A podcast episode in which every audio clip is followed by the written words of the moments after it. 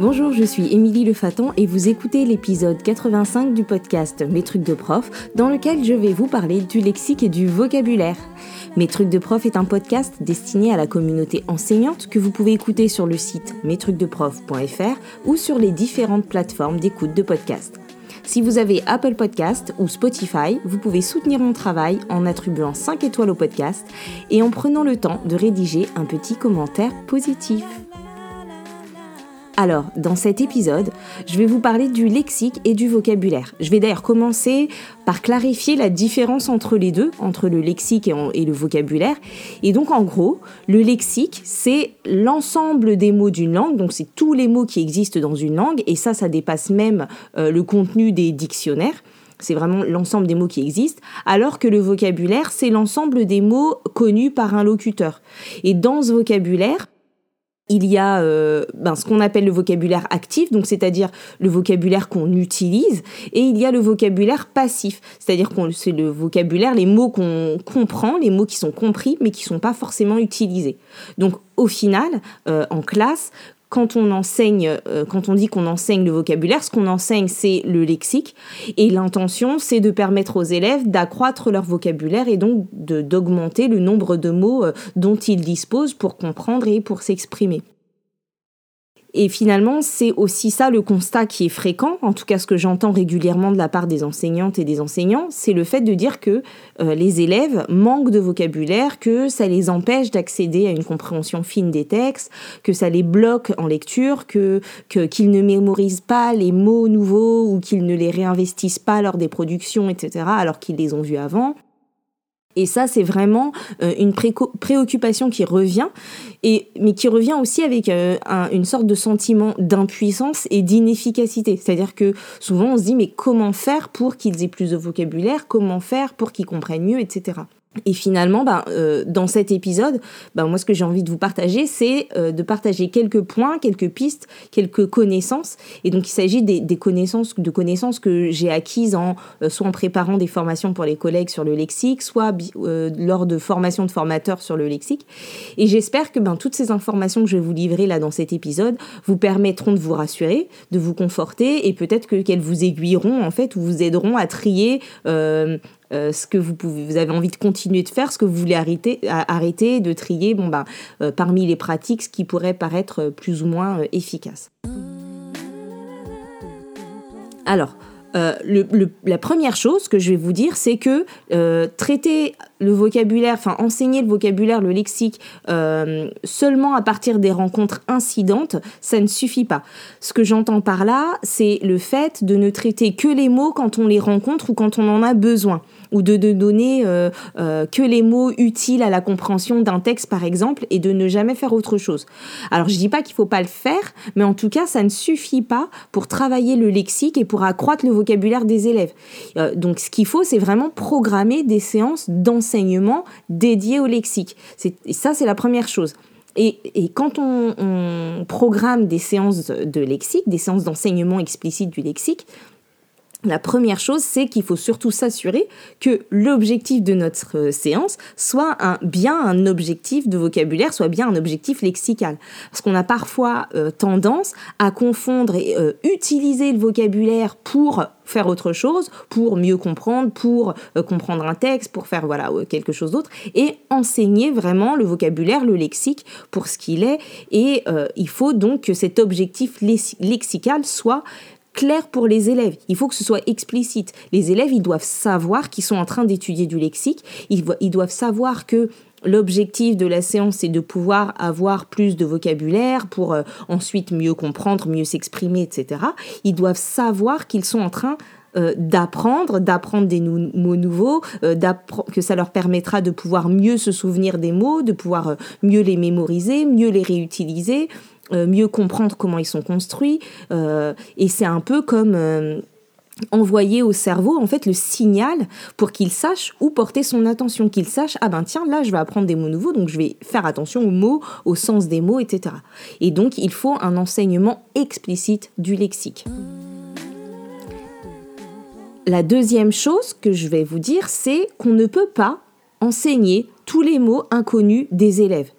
On ne peut pas euh, prendre un marteau et faire entrer euh, tous les mots non connus des élèves dans leur tête.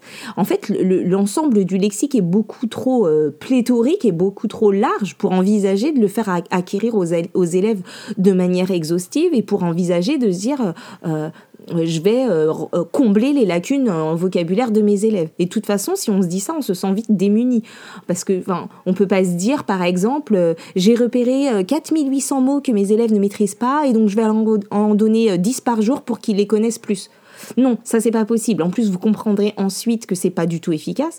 Mais ce qu'il est important d'avoir en tête, c'est que pour rendre les élèves de plus en plus autonomes, en fait, vis-à-vis vis à vis euh, des mots nouveaux vis-à-vis euh, pour leur permettre de mieux euh, les mémoriser, de mieux savoir les réutiliser, de mieux réutiliser les mots nouveaux. ce qu'il faut en fait surtout, c'est pas leur donner plein de mots nouveaux, c'est euh, leur enseigner la structuration du lexique. Parce qu'en fait, le lexique, c'est un ensemble qui est structuré. Les mots, ils sont liés entre eux par des relations de sens. Euh, ça peut être la polysémie, l'antonymie, la synonymie, euh, tout ce qui est la dérivation, la fixation, etc.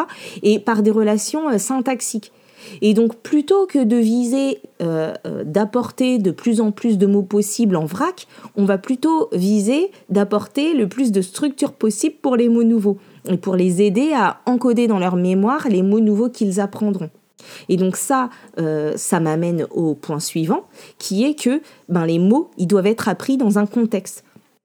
On ne va pas pouvoir apporter des mots en vrac comme ça, sans contexte, tout seul, isolé. Euh, euh, donc tout, tout ce qui est donner des mots avec leur définition, ça ne va avoir qu'un effet très limité. C'est-à-dire que c'est utile pour pouvoir comprendre tout de suite le mot dans le contexte après, donc euh, pour pouvoir avoir accès au sens d'un texte, mais c'est pas ce qui va permettre de mémoriser le mot et de s'en souvenir. Les mots, en fait, ils doivent être appris dans un contexte. Et ce contexte, il va être à la fois euh, émotionnel, c'est-à-dire que c'est le fait d'avoir vécu une situation autour de ce mot qui va aider à sa mémorisation. Donc je vais me souvenir du contexte dans lequel j'ai vu ce mot. Ça peut aussi être un contexte syntaxique, c'est-à-dire euh, de savoir ben, comment s'utilise ce mot dans une phrase. Ça va m'aider à le comprendre et ça va m'aider aussi à l'utiliser, à le mémoriser et à le réutiliser. Et enfin, le, contexte, il va me permettre aussi de faire des liens avec ce que je connais déjà. Grâce au contexte, il va y avoir des éléments que je connais autour du mot que je connais pas, et c'est ça aussi qui va m'aider à le comprendre et à le mémoriser. Donc pour ça, j'ai un exemple que je raconte souvent lors des formations, c'est que quand j'étais euh, en 2004-2005 par là en PE1 à l'UFM, euh, un jour il y a la prof de français euh, qui avait écrit au tableau le mot apostropaïque et elle nous avait dit de nous en souvenir pour dans 15 jours sans le noter nulle part. C'était la condition, il fallait pas qu'on le note et qu'on s'en souvienne. Et donc au bout de 15 jours, eh ben, grâce au challenge, euh, je me suis souvenu qu'il y avait un mot, je me suis souvenu du début du mot, euh, je me suis souvenu de la consigne, je me suis souvenu de, précisément de là où il était écrit, et donc j'ai pu avoir, faire appel à ma, à ma mémoire visuelle. Euh, je me suis souvenu aussi du moment où elle l'avait écrit, je pense que je me souviens même de la coupe de la prof quand elle a écrit le mot. Et puis comme j'ai euh, des connaissances sur la langue, ben je savais que c'était euh, un adjectif parce que j'avais pu analyser que, que le suffixe euh, était plutôt un suffixe qu'on utilisait pour des adjectifs. Et donc 15 jours plus tard, elle nous a fait constater en fait la difficulté à se souvenir du mot alors même qu'elle nous avait très clairement demandé de nous en souvenir. Et puis, ben, elle a complété en disant, ben, ce mot-là, on, on, on le dit dans des prières apostropaïques. Et donc si je vous raconte euh, tout ça, c'est pour vous dire que aujourd'hui, je me souviens pas vraiment du sens du mot, euh, mais dans ma mémoire, je sais exactement euh, quand et comment j'ai appris ce mot. Donc il y a une espèce d'encodage émotionnel du mot apostropaïque. Et, et, grâce à ce que je connais de la structure euh, du mot, j'ai pu me souvenir que ben, c'est un adjectif. Et grâce au contexte, parce que je me souviens euh, qu'il s'agit de prière apostrophaïque, je peux en déduire des choses par rapport au sens. Donc je peux savoir comment il s'utilise. Je sais que c'est un adjectif qui va avec prière, etc et, euh, euh, et avec quel mot il, autre mot il s'utilise. Et grâce à mes connaissances lexicales, à ce que je connais de la structure du lexique, etc., et aux autres mots que je connais, je peux deviner que c'est un mot qui doit euh, avoir un rapport avec les apôtres.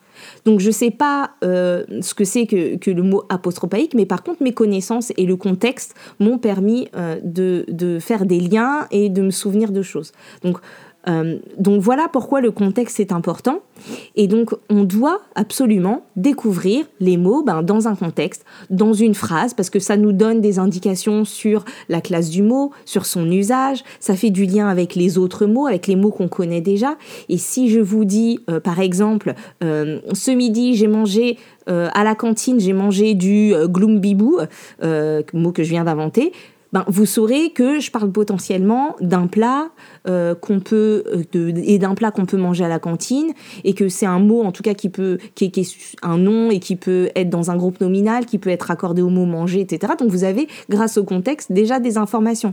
En revanche si je vous dis tous les midis à la cantine je gloombidou euh, mon repas pour avoir le temps de manger avec mes camarades vous savez pas ce que ça veut dire précisément, mais vous avez une idée très claire de ce que ça peut être ou de ce que ce mot ne peut pas être.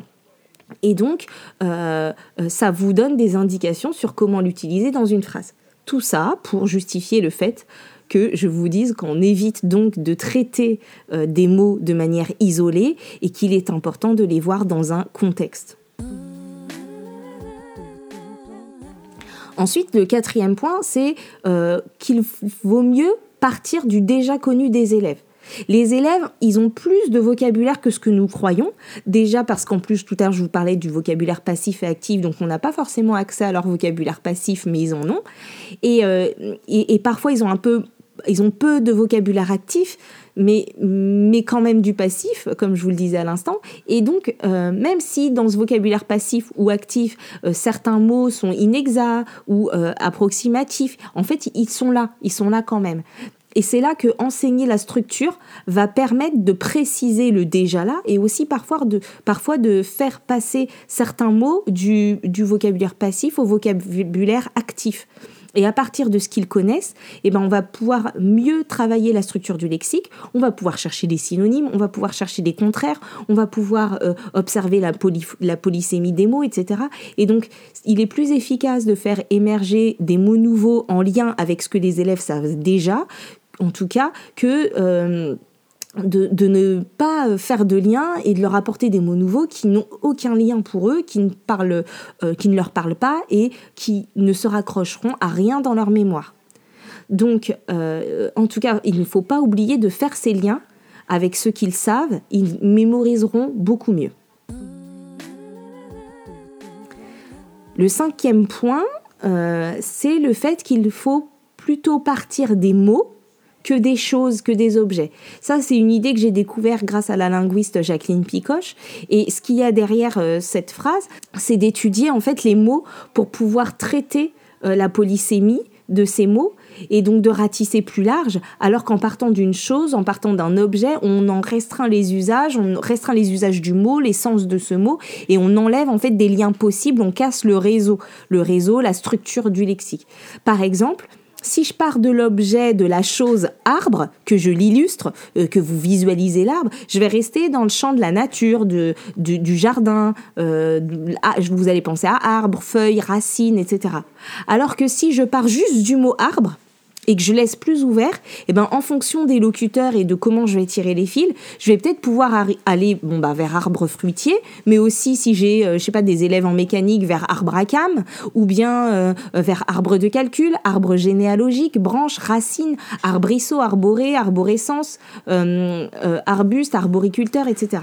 Et donc du coup de plutôt partir du mot qui va permettre à la fois d'aller sur les, familles de mots, sur euh, les, différentes, les différents sens d'un mot, plutôt que sur un mot précis, euh, euh, illustré, qui va restreindre les usages. La sixième chose que j'ai à vous dire, c'est, toujours de Jacqueline Picoche, de donner la priorité au verbe. Donc euh, ça, l'idée, c'est que les verbes, en fait, sont les mots les plus polysémiques et aussi euh, euh, qui vont pouvoir faire émerger le plus de phrases, le plus de constructions possibles. Et donc, quand on part d'un verbe, en fait, on débouche sur plus de mots, sur une partie du lexique potentiellement plus variée qu'à partir d'un nom. Et ça permet aussi de faire plus de liens syntaxiques entre les mots puisque le verbe est au centre de la phrase. Et donc l'autre idée importante qu'il y a derrière ça, derrière le fait de donner la priorité au verbe, c'est qu'on a parfois tendance à apporter davantage de noms, en tout cas de travailler plutôt sur les noms, euh, si on n'y fait pas attention. Par exemple, si je vous lance spontanément sur la thématique du jardin, et je viens de faire le test avec ma fille, euh, vous allez peut-être plutôt euh, apporter des mots comme herbe, fleurs, nature, végétation, parterre de fleurs, m'a-t-elle dit aussi, coccinelle, insecte, terre, feuilles, fleurs, etc. Et peut-être, euh, peut-être que qu'on passera à côté de jardiner, bêcher, euh, planter, creuser, cueillir, ramasser, etc.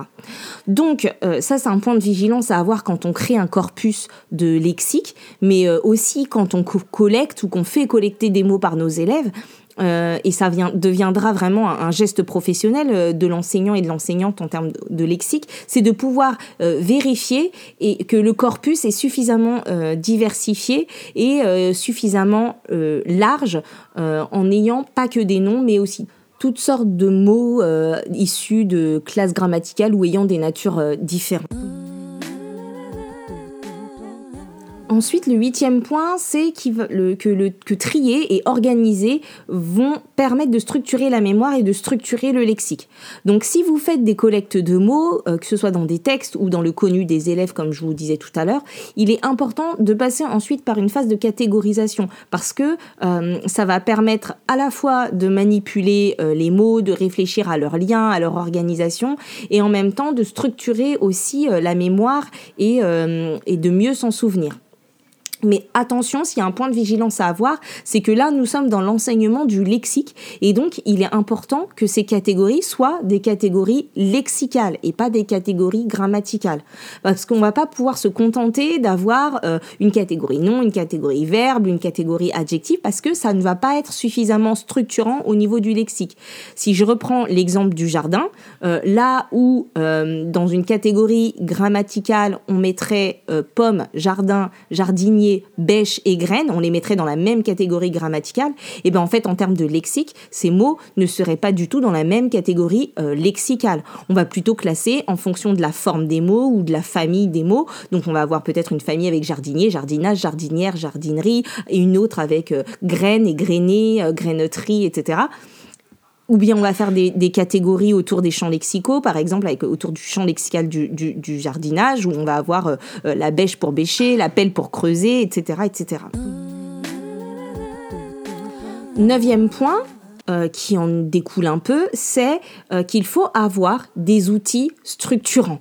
Des outils, des outils structurants au niveau du lexique et structurants pour la mémoire. Les outils qu'on va utiliser pour le lexique, ils vont permettre de structurer notre mémoire et ils vont aussi devoir être structurés en fonction des différentes notions lexicales, en fonction de comment est organisé le lexique. Et c'est ça qui va aider les élèves à mieux savoir euh, où stocker le nouveau mot ou bien où aller le chercher. C'est-à-dire que euh, là, il va falloir prendre en compte les deux, aspects, donc ces deux aspects qui sont euh, que pour structurer un, un, outil lexical, il faut le faire en fonction du contexte dont je vous ai déjà parlé et de la structure du lexique. Et euh, ça, ça va du coup exclure complètement toutes les listes en vrac ou les listes par ordre alphabétique. Parce que l'ordre alphabétique, même s'il a l'avantage de permettre de retrouver facilement un mot, il n'est pas suffisamment structurant. Je vais pas me souvenir d'un mot parce que, euh, par exemple, je sais qu'il est dans la lettre P c'est pas suffisamment structurant. Et donc tout ce qui est euh, répertoire de mots, en fait, c'est pas très efficace. Ça permet de stocker, mais ça permet pas d'aider euh, l'élève à se souvenir. Donc rappelez-vous de ce que je vous ai raconté sur le mot apostrophaïque tout à l'heure. En fait, c'est le contexte et c'est la structure qui m'aide à accéder au sens et à m'en souvenir. Donc euh, pour concevoir un outil ou une affiche sur le lexique, soit je vais m'appuyer sur le contexte d'apprentissage. Par exemple, je vais me dire ah ben j'ai rencontré euh, dans tel ou tel livre ou dans telle discipline ou alors lors de telle sortie, tel projet, tel événement. Soit et c'est pas incompatible avec le premier en fait, le premier critère, soit je vais euh, m'appuyer sur les notions lexicales et donc je vais structurer plutôt en fonction bah, les contraires euh, où, je vais avoir une fiche sur le champ lexical de tel mot ou alors les familles de mots, etc. Ce qu'il faut noter aussi, c'est que le champ lexical tout seul n'est pas très structurant non plus. Pourtant, c'est une des entrées qu'on choisit souvent en tant qu'enseignant, mais à l'intérieur du, champ lexical, il faudra encore structurer les outils. Par exemple, ben, je reprends mon exemple de, jardin, du champ lexical de jardin. Euh, si, j'en fais une fiche ou une affiche, euh, je vais pas laisser les choses en vrac. À l'intérieur de cette fiche ou de cette affiche, il va y avoir ben, euh, d'autres sous-catégories. Il va peut-être y avoir une catégorie, par par exemple sur les mots de la famille de jardin, une autre sur les personnes que je peux trouver dans un jardin, une autre sur les synonymes de jardin, une autre sur les, une autre sur euh, les expressions construites à partir de jardin, etc. Et donc, euh, il y a une autre linguiste euh, qui s'appelle Michine Cellier qui propose par exemple de créer un outil lexical qui serait du coup un outil support de mémoire et pas un outil, attention, orthographique, même si après on va, on va pouvoir s'en servir pour les productions d'écrits, etc. Mais euh, l'objectif, enfin l'intention derrière le fait d'avoir un outil lexical, c'est d'abord que ce soit support de mémoire et que ça aide à pouvoir retrouver les mots, les réutiliser, etc. Et donc, euh, plutôt qu'une entrée euh, uniquement par champ lexical ou une entrée uniquement par ordre alphabétique, ce qu'elle propose, c'est de structurer euh, en fonction de euh, des disciplines, par exemple les mots que je rencontre dans les disciplines. Et donc je pourrais avoir très bien ben, une page avec tous les mots que je rencontre en maths, une page avec tous les mots que je rencontre en histoire, une page avec les mots que je rencontre en géo, etc. Une autre entrée, ce serait d'entrer par la littérature, avec ben, les mots que j'ai rencontrés dans telle ou telle œuvre de littérature ou tel ou tel texte. Ça pourrait aussi être, il pourrait y avoir une entrée par les notions grammaticales, et là on va retrouver tout ce qui serait structuré en fonction ben, euh, de la synonymie, de l'antonymie, de l'étymologie, euh, etc. Et euh, ensuite d'avoir une entrée par champ lexical, où là on aurait euh, des fiches qui seraient plutôt sur le champ lexical ou la thématique de telle ou telle chose que j'aurais vu selon la thématique. Et donc, à l'intérieur de cet outil, en fait, chaque fiche, ce qui est important, c'est qu'elle soit différente, qu'elle soit construite avec les élèves, parce que, ben, visuellement, le fait de souvenir que, ah oui, telle fiche, je l'avais fait sous forme de fleurs, telle autre sous forme de carte, mentale, l'autre, c'était un tableau, etc., ça, permet aussi d'aider à, se, à mémoriser, euh, euh, à catégoriser, à mémoriser le, les mots appris. Dixième et dernière chose que j'ai envie de vous dire par rapport à l'enseignement du lexique, c'est qu'il est important, il est important de préparer ses corpus avant les séances pour essayer de voir jusqu'où ils peuvent aller, pour essayer de les rendre plus larges, pour anticiper et pour vérifier un peu euh, que dans, votre, dans le corpus, il y a un peu tout ce que je vous ai dit. Est-ce que dans votre corpus, il n'y a pas que des noms? Est-ce que dans les mots que vous souhaitez apporter, euh, est-ce qu'il y a euh, des liens entre les mots? Est-ce qu'il y a des antonymes, des synonymes? Est-ce que j'explore bien, j'explore bien la polysémie des mots? Est-ce que certains mots sont polysémiques ou pas? Est-ce qu'il y a des expressions qui sont construites dans ces champs lexicaux ou avec ces mots-là? Et d'un point de vue de l'étymologie, est-ce qu'il y a des choses à aller chercher, des choses importantes, etc. Et c'est en ayant en tête tous les possibles qu'on pourra mieux aider les élèves à faire des liens, euh, qu'on pourra mieux mener nos séances, qu'on pourra mieux mener ou guider les collectes, étayer, etc., euh, réorienter les élèves quand il y a besoin de les réorienter. Et c'est en préparant votre corpus que vous pourrez voir ben, s'il est assez large, s'il est assez étendu, que vous verrez ben, quel fil vous pourrez tirer en classe pendant vos séances ou euh, que vous vous rendrez mieux compte des obstacles que votre corpus peut proposer. Et c'est aussi en préparant votre corpus que vous pourrez être plus flexible et accepter les nouvelles propositions euh, des élèves, parce qu'en fait, on ne peut pas penser à tout, mais euh, au moins, euh, quand les élèves apporteront des choses auxquelles on n'a pas pensé, ça permettra de savoir comment les raccrocher, à quelles propositions les raccrocher ou vers quoi on peut aller. Voilà. Donc, je vous ai présenté les principe à avoir en tête pour enseigner le lexique. Euh, je pense pas qu'il s'agisse d'une liste exhaustive, mais c'est ce que moi je suis en mesure de vous proposer pour le moment. Et j'espère que cela va euh, vous aider à réfléchir, à avancer, euh, que ça va vous aider peut-être à, à, prendre un peu de recul sur l'enseignement du lexique. Vous pouvez tout à fait réagir en laissant un commentaire sur le site Mes trucs de prof sous la publication ou sur les réseaux sociaux, Instagram, Facebook. Et si vous avez envie, par ailleurs, sur d'autres thématiques, de travailler avec avec moi pour euh, avancer vers l'atteinte de vos objectifs pro ou euh, prendre de la hauteur sur une situation euh, professionnelle, vous pouvez également me solliciter pour un coaching et vous trouverez tous les renseignements dans l'onglet coaching du site, donc sur mestrucsdeprof.fr. Donc, je vous retrouve bientôt pour un prochain épisode et d'ici là, prenez soin de vous. Bye bye.